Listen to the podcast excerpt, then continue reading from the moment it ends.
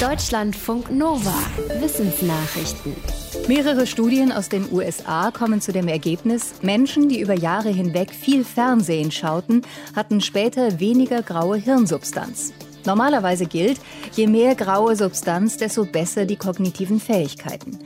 Ein Forschungsteam hatte mehr als 10.000 Menschen viermal innerhalb von 25 Jahren dazu befragt, wie viel sie fernsehen. Diejenigen, die angaben, öfter oder sehr oft fernzusehen, bei denen verschlechterten sich die kognitiven Fähigkeiten in höherem Alter um 7 Prozent. Wie genau Fernsehen das Gehirn beeinflusst, können die Forschenden nicht sagen. Sie haben nur einen Zusammenhang festgestellt. Sie vermuten aber, dass es etwas damit zu tun hat, dass wir beim Fernsehen zu viel sitzen. Bewegung sei für ein gut funktionierendes Gehirn aber besser.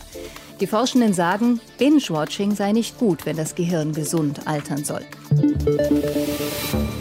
Das Artensterben, das wir Menschen im Moment vorantreiben, ist schlimmer als das Massensterben vor 66 Millionen Jahren, als das die Zeit der Dinosaurier beendete.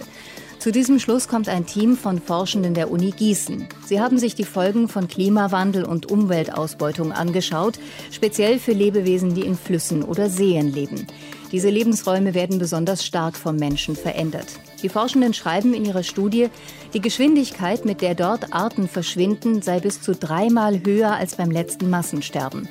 In etwa 100 Jahren sei wahrscheinlich ein Drittel aller Arten in Süßwasserlebensräumen verschwunden.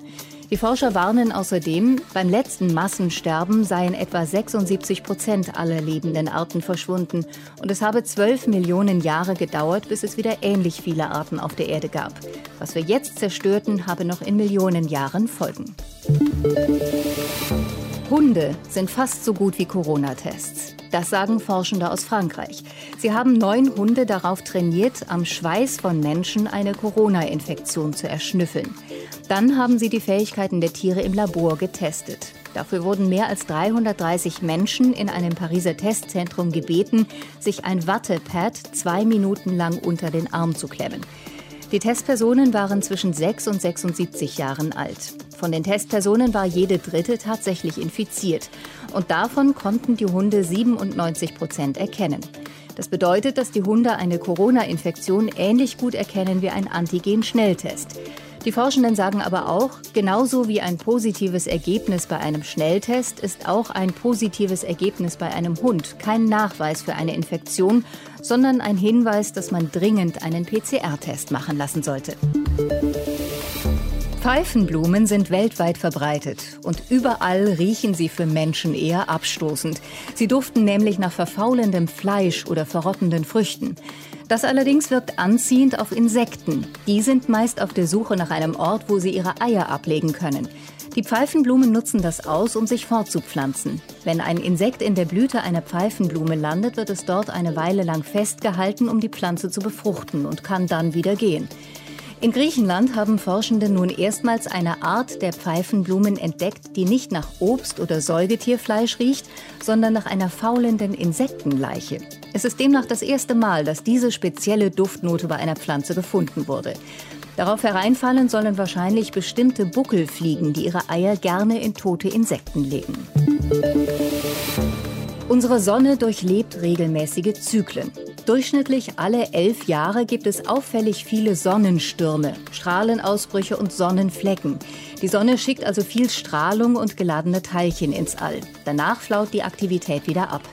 Auf der Erde werden wir davor durch das Magnetfeld geschützt. Aber wenn Raumfahrerinnen und Raumfahrer von einem dieser Strahlenschübe getroffen werden, könnte das gravierende Folgen haben.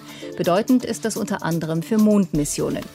Deshalb haben Forschende der Uni in Reading untersucht, wann diesmal der Höhepunkt dieser Strahlungsaktivität erreicht ist. Das Ergebnis? Die aktivste Phase wird ab etwa Anfang 2026 sein. Die US-Mission Artemis soll ab 2024 Astronauten zum Mond bringen, um dort eine Raumstation zu bauen. Russland und China wollen kurz danach bemannte Mondmissionen durchführen.